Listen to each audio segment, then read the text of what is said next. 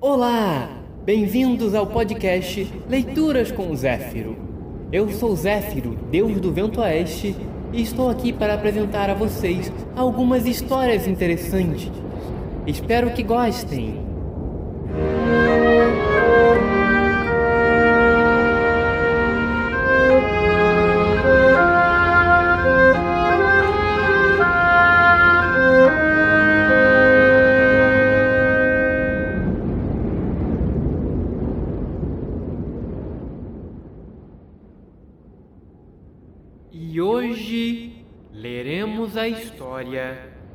Convite da deusa Izanami.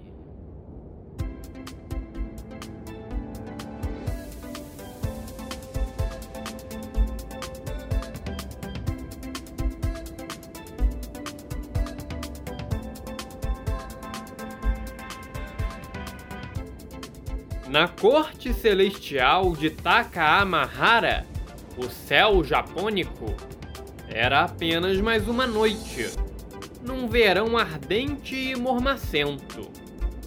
As ruas resplandeciam de cores e brilhos, e, nos salões, a espiral ascendente do luxo dos bêbados deuses do Monte Takatiho alcançava seus mais altos vértices das delícias do prazer e da arte do ócio. Reconsiderando com justiça, jamais houve tantos deuses reunidos e tão pouca preocupação como naqueles livres tempos entre o vasto panteão japonês. Tamanha liberdade, êxtase e aglomeramento só poderiam ser comparáveis ao popular festival Tanabata Matsuri, que se comemora até hoje no Japão, em honra ao deus da fertilidade. Ou, mal comparando, a amplitude das folias de carnaval do Rio de Janeiro. As deusas brilhavam mais do que as criações dos Kami do Takenokoto, com seus braceletes, colares e pentes de tartarugas, apinhados de pedras preciosas. Suas cinturas finas destacavam-se com seus largos cintos de seda, bordados em madrepérola e em metal amarelo e branco. O colorido dos yukata, um kimono de verão, brilhava mais do que o arco-íris, escorregando pelos ombros alvos e sensuais das divas espalhando frênesis de desejo e brilho nos olhos embotados dos deuses. Os mantos só não eram mais coloridos do que os cabelos desse jovem panteão, que ia do roxo ao verde-limão, e tão longos que passava dos calcanhares. Não há menção alguma na lenda de se cortar o cabelo nesses tempos, a não ser por punição ou desgraça. Os homens usavam-no repartido ao meio, os jovens em coque ao alto da cabeça ou rabicho, e as mulheres os deixavam soltos em cascatas sobre as costas até ao chão, por sobre a cauda dos kimonos. Pratos exóticos e excitantes encontravam-se espalhados pelos salões e jardins, sobre baixas mesinhas de oloé. Mas eram poucos consumidos por aquela gente que não parecia fazer outra coisa na vida senão beber e expelir fumaça de estranhos cachimbos de todos os tamanhos, feitos de tubo de bambu e fornilho de barro, que esfumaçava o ambiente como narguilés e exalava no ar um cheiro desagradável de suave embriaguez. Não possuía o alimento outra função que não acompanhar, humildemente, a variedade de vinhos de ameixa e de arroz, forte e delicioso. Esses sim, bebidos com gosto e efusivamente. O saquê era o ópio desse panteão, e não havia aquele que não tinha um copo sempre à mão. Mal acordavam, após algumas boas doses, titubeavam os veneráveis sob os efeitos do álcool que entrava no seu sistema, embolando a língua, trocando as pernas e perturbando a visão e os sentidos. As deusas, que à luz do dia possuíam uma pele de frieza pálida, coloriam-se, afinal, com o esquentar-se da bebida que inundava de ardente animação o corpo e afugentava o juízo. As gargalhadas espocavam livremente pelo céu da Via Láctea, e a conversação animava-se mais e mais entre os convidados, à medida que avançava a calorosa noite, com barulho, fumaça e confusão ascendentes. Excitados, suados, derretendo a carregada maquiagem, moviam maquinalmente os leques multicoloridos com suas mãos curiosamente alvas, a despeito do calor infernal. Mas, no final da noite, os casais acabavam a noite nos bancos dos jardins, sob a pouca luz das lanternas espalhadas ali e acolá, em meio às propícias vegetações, embelezadas pelos lagos, com suas misteriosas ilhazinhas de graciosas pontes. Este era o exótico céu do Oriente, com seu ócio ocupado, suas canções e haikais, sua irrefletida volúpia e seus deliciosos segredos. Não sendo à toa que conquistou um panteão com mais de 8 milhões de deuses.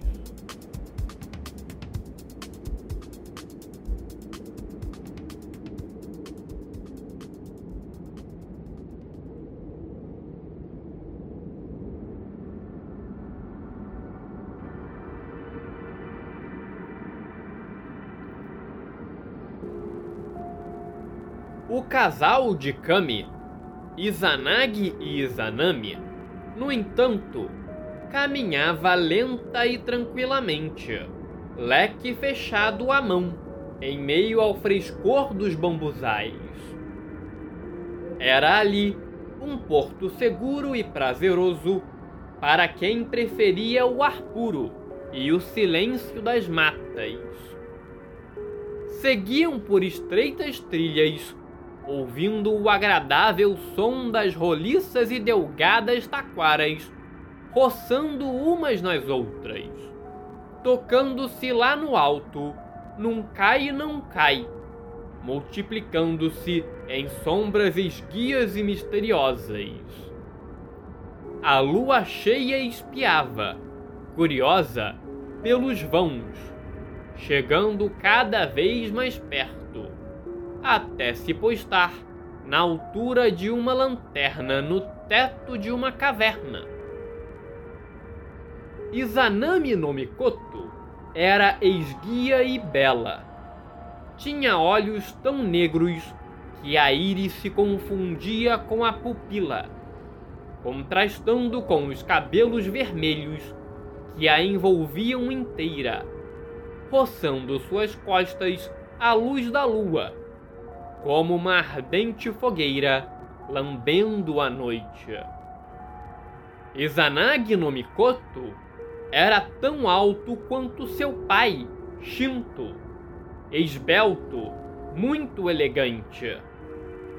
Seu cabelo e a barba eram claros como a cor do saquê, e seus olhos negros estavam sempre alerta como se estivesse cercado de perigos.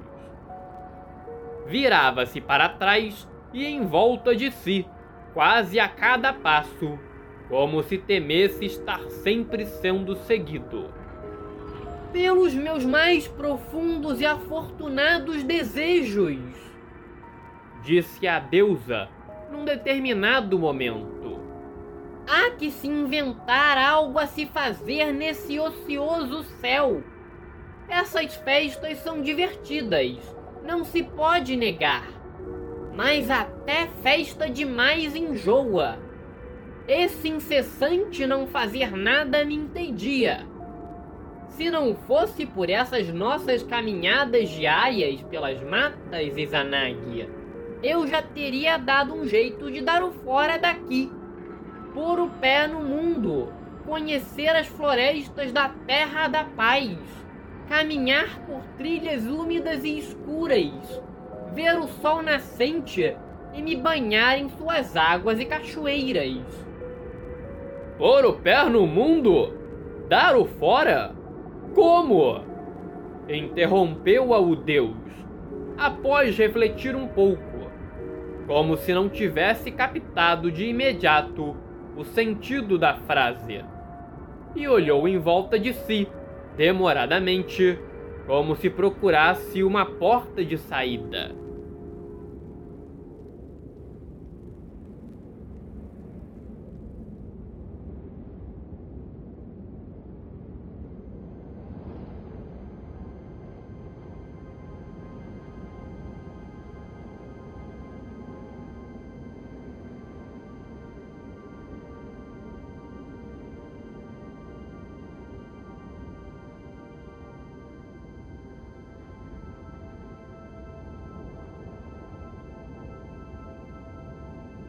Como que evocada por seus pensamentos, surgiu à sua frente a ponte flutuante Amenouki Hashi, imensa, convidativa e brilhante como um colossal e curioso olho multicolorido. Esta polêmica ponte que une o céu e a terra e com que tantas autoridades no assunto estão em desacordo com sua natureza é, segundo a lenda, o arco-íris. Eis a nossa chance de mudança, de aventura. Vamos atravessá-la de ponta a ponta até chegar à origem do sol. Convidou a fêmea que convida, atraída por aquelas sete cores como o metal ao imã. Realmente, havia ali uma deusa que não discutia com sentimentos e vontade, especialmente os seus próprios. Segurou com a bela mão o longo kimono de seda puríssima e, sem hesitar, subiu na ponte vermelho, laranja, amarela, verde, azul, anil e Violeta, disposta a atravessá-la ali e agora. Você está brincando? Ou quer apenas me provocar? Perguntou o Deus, sustendo o passo e a respiração, pois tinha, na sua prudência, uma espécie de feroz pavor. Caia na realidade, Izanami! Pelo amor do Deus Pai! Abra os olhos e veja por si mesma. Essa ponte é vasta demais para nossos delicados e inexperientes pés. Não dá sequer para ver os próximos dez passos no caminho à frente. Névoa e mais névoa. Escuridão e mais escuridão. É o que me basta enxergar apenas dez passos à frente. Ela disse respirando entre as palmas da mão, rubra de excitação pela aventura que se avizinhava. Se não se pode ver o caminho, pode-se perceber os rastros, seguir pelo pulsar do nosso coração. A intuição vale mais do que a luz do sol, do que a arte de mil lanças e espadas. E aquele que a segue se funde com o caminho como se ambos fossem um só. Venha, meu amigo.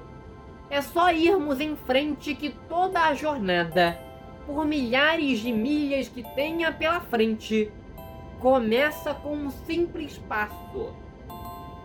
O Deus Shinto nos elegeu para representá-lo no mundo do sol nascente e não haverá de nos abandonar, uma vez que estamos fazendo a sua legítima vontade. Ora, por favor, esta é a sua vontade. Toda a sua ação vem apenas de sua teimosia, de forma tão louquinha e insensata que chega a me dar calafrios na espinha. Preste atenção ao que eu digo, Izanami. Você está com a cabeça nas nuvens. E é preciso muito mais do que intuição para seguir nesse caminho traiçoeiro. É necessário um longo e minucioso preparo e planejamento para dar um passo que seja nele. Acredite em mim, minha querida. Já ouvi dizer mil vezes que é próprio desta travessia que qualquer um que a percorrer, sem estudar muito bem os prós e os contras, o clima, a altitude e a latitude e tudo mais que lhe concerne, corre o risco de despencar nos medonhos abismo abaixo quando estiver no mais alto de seu topo. Você precisará de muito mais do que esta pontezinha se pretende atravessar esse vácuo infindável de profundos abismos para chegar viva aonde quer que seja. A não ser que esta ponte tenha asas escondidas que eu ainda não tenha visto. Para esta deusa, porém, as teorias não bastavam. Ela precisava do experimento comprovado, e as advertências de seu amigo não passavam, para ela, de vento de primavera em orelhas de cavalo. Com um displicente dar de ombros, respondeu: Desculpe, mas o que vejo é apenas uma ponte que se pode cruzar a pé. De qualquer forma, vou confirmar se é verdade tudo o que dizem, pois é melhor averiguar por mim mesma uma vez do que ouvir dos outros umas mil vezes. E com essa simples lógica, prosseguiu a deusa, no seu passo firme e veloz pelo fenômeno óptico.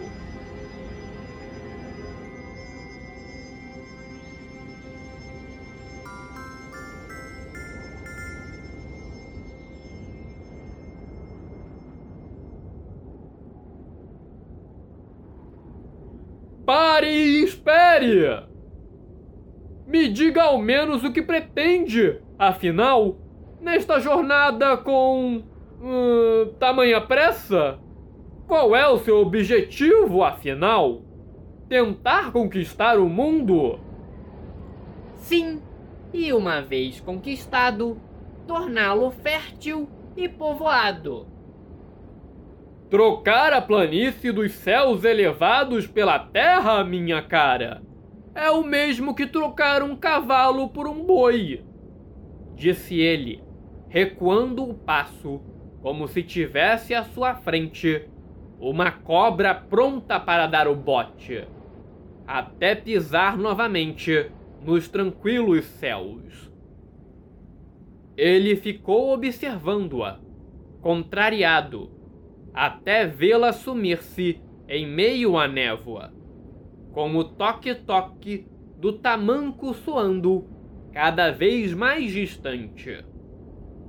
Sentia-se traído, sem saber de onde vinha este aflitivo sentimento. Atormentava-o terrivelmente vê-la tão determinada a prosseguir sem ele, malgrado suas sensatas advertências. Por Ryuo, o deus dos dragões, esta mulher é feita só de movimento e de uma danada vontade, e pouco se lhe dá tudo mais que esteja em desacordo com o seu soberano desejo. Ele pensou, e esta constatação só o fez desejá-la ainda mais e acalmá-lo ainda menos. De repente, porém, em meio ao turbilhão de pensamentos confusos e desconexos, ele se deu conta de que a Terra era totalmente desabitada e que lá ele seria o Deus único e soberano. Apenas ele, ela e uma vastidão de terra erma. Esta ideia agradou-o poderosamente e em sua alma despertou instantaneamente o prazer e o gosto pela aventura, pela mudança, pelo desconhecido. Esta viagem será muito divertida. Oh, imortais, fui criado para possuí-la e povoar a Terra. Izanami será, neste mundo novo, seguramente minha. Pensou e repetiu extasiado, como se tivesse tido uma epifania. Só minha! Animou-se de tal modo com a ideia e com a promessa das delícias da reprodução contínua com a deusa que explodiu num frouxo de riso feliz e descontraído e lhe sobrou coragem bastante para adentrar a ponte por livre e espontânea vontade. Correu alegre e desordenadamente em círculos. Tomado pelo império do instinto, correu até Izanami, motivado pelas possibilidades e com a ideia de que tinha sido escolhido pela amiga para seguir com ela por esta ponte nunca antes atravessada, numa longa e deliciosa aventura, reproduzindo-se conforme a vontade dos deuses. Pare! Espere por mim, Izanami! Gritou com toda a força dos seus pulmões. Eu vou com você, minha amiga. Eu vou! Eu vou! Pronunciou a um só fôlego, assim que chegou até ela, com o coração na boca. Tomou o fôlego e, ao erguer os olhos para o caminho à frente, que se perdia infinitamente em meio às nuvens, hesitou um pouco e completou, com certa relutância olhando desconfiadamente em volta de si.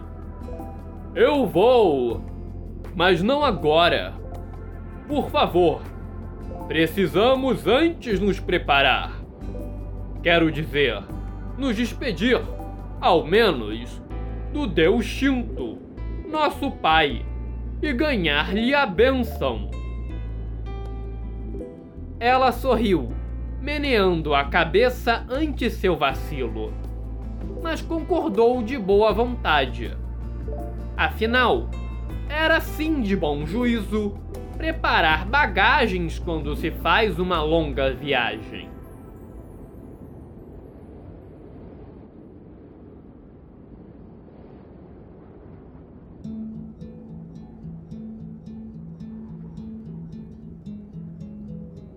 Retornaram sobre os próprios passos por longos caminhos desabitados. O coração de ambos batia forte no peito ante a expectativa da aventura que se descortinava à sua frente. Seus passos ecoavam no silêncio da noite solitária, como um bom presságio de longas e divertidas caminhadas futuras.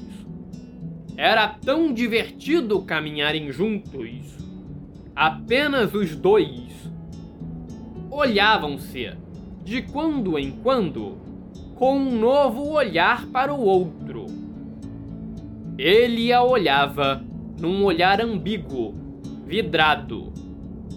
Era como um tigre selvagem que continha a alto custo seu mais primitivo instinto devorador. Ora pousava nela um olhar doce de coelhinho alarmado. Ela ostentava um armatreiro de quem arrisca alto, mas ao mesmo tempo brilhava nela um olhar de menina de ingênua espontaneidade. Que tal um gole de vinho para relaxar?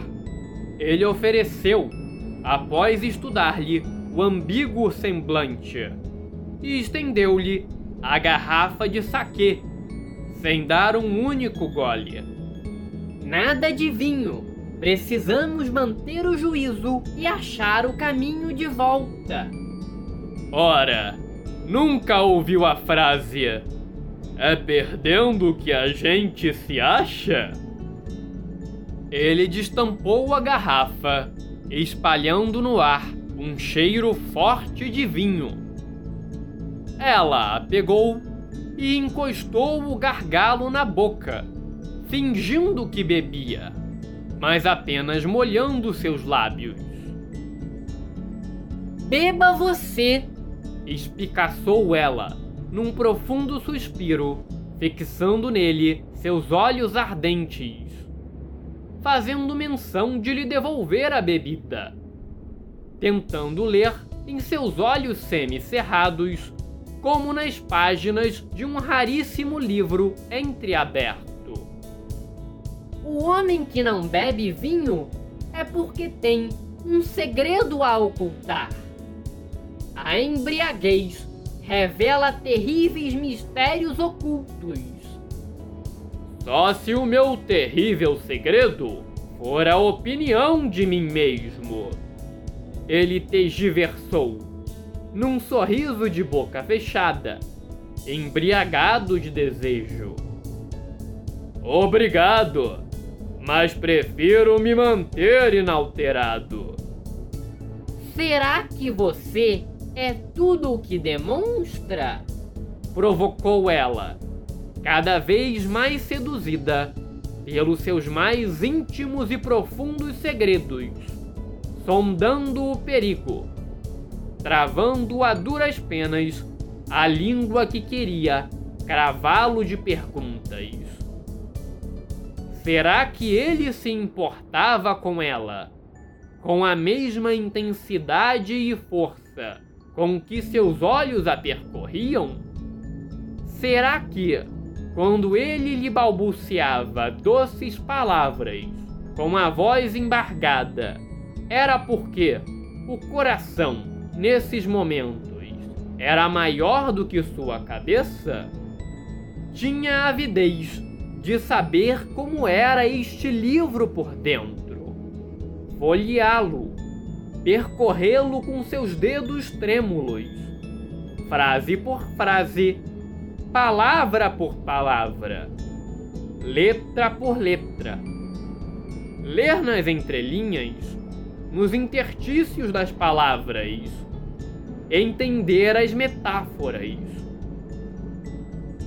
Mas ambos permaneciam calados, de boca seca como se estivessem febris, medindo-se com os olhos, as mãos metidas nas mangas dos sedosos kimonos, o calor espalhando-se pelo corpo.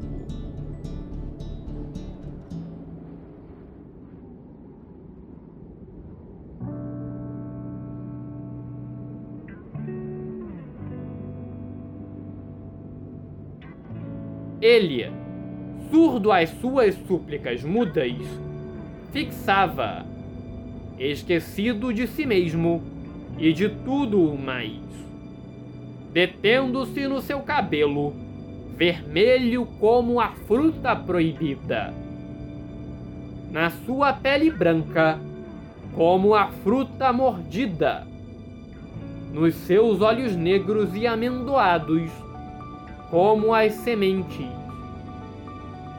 Mas contido que Mildiques cerrou, de súbito, os olhos e os dentes, apertou as unhas nas palmas da mão, contendo as duras penas os instintos da descontrolada fera dentro dele, que teimava em querer desembestar. Lutando para refrear o fluxo furioso de seu sangue que queimava em suas veias, correndo desabaladamente no seu corpo esguio, diamante virgem. Ela espiava-o por entre as pálpebras rasgadas, contendo, por sua vez, seu ímpeto de obrigá-lo, nem que fosse abaixo de chibatadas, a beber da garrafa até o último gole, para que liberasse seus pensamentos e revelasse a ela, e somente a ela, seus mais profundos e delirantes desejos que enlouquecessem os dois, pelo amor dos deuses. Pois não era na loucura que estava a razão de tudo?